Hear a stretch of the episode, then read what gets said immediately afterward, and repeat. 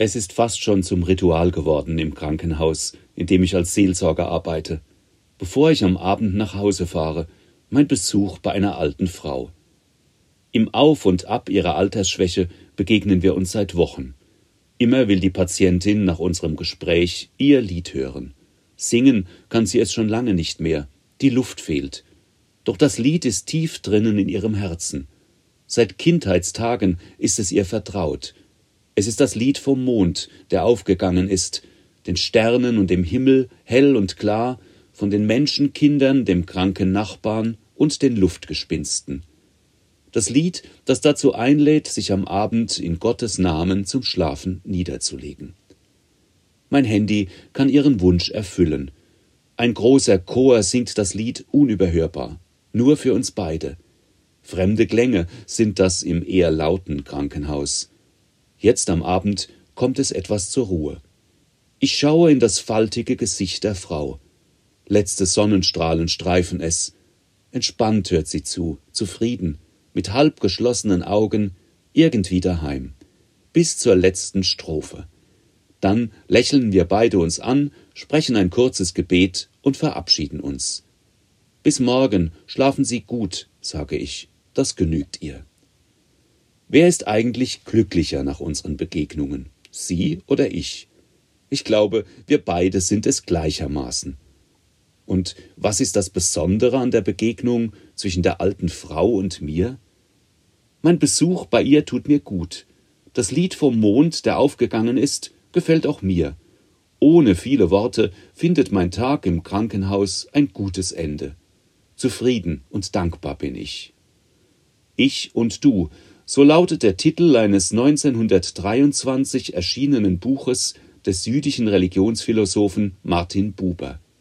Im Anfang ist für Buber, den gläubigen Juden, nicht etwa Gott oder das Wort oder der Urknall.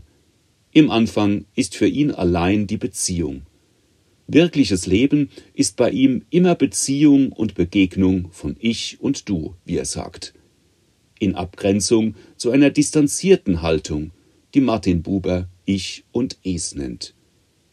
Denn wenn wir einem Menschen begegnen, können wir ihn auch für eigene egoistische Zwecke benutzen. Wir benutzen dann eine Beziehung nur, um etwas zu erreichen.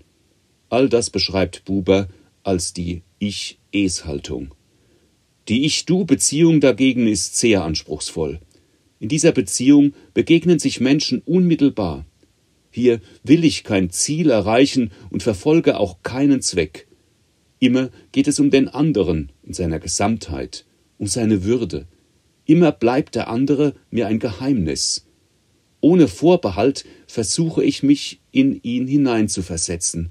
In seinen Augen entdecke ich mich irgendwie selbst, meine eigene Würde, meine Sehnsucht nach Gesundheit, nach dem Freund und der Freundin, die einfach nur da sind. Immer wenn ich das Krankenzimmer der alten Frau verlasse, bin ich dankbar und beschenkt. Das war so eine Ich-Du-Begegnung, sage ich mir dann. Heute wird im katholischen Gottesdienst ein Text aus der Bibel vorgelesen, der vielen Christen sehr vertraut ist. Auch dort geht es um Begegnung zum Nächsten, um die Frage, wie Beziehungen gelingen. Erzählt wird, wie ein frommer Schriftgelehrter zu Jesus kommt und ihm eine Frage stellt. Welches Gebot bei all den vielen Gesetzen ist das wichtigste? Jesus antwortet souverän. Du sollst deinen Gott lieben mit ganzem Herzen, mit ganzer Seele und mit ganzer Kraft. Das ist das wichtigste und erste Gebot. Ebenso wichtig ist das zweite.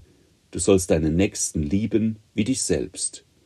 Gottes Liebe und Nächstenliebe lassen sich bei Jesus nicht voneinander trennen. Sie sind für ihn zwei Seiten einer Medaille. Davon erzählt sein Leben uns Christen bis heute. Und auch für Martin Buber ist alles wirkliche Leben Begegnung. Begegnung zwischen Menschen und genau darin auch Begegnung mit Gott. Denn Gott ist für ihn, wie er sagt, das ewige Du. Gott, wie Buber ihn versteht, ist in allen liebevollen und wertschätzenden Begegnungen nämlich immer schon da. Er ist so etwas wie der Ursprung aller guten Begegnungen zwischen Menschen.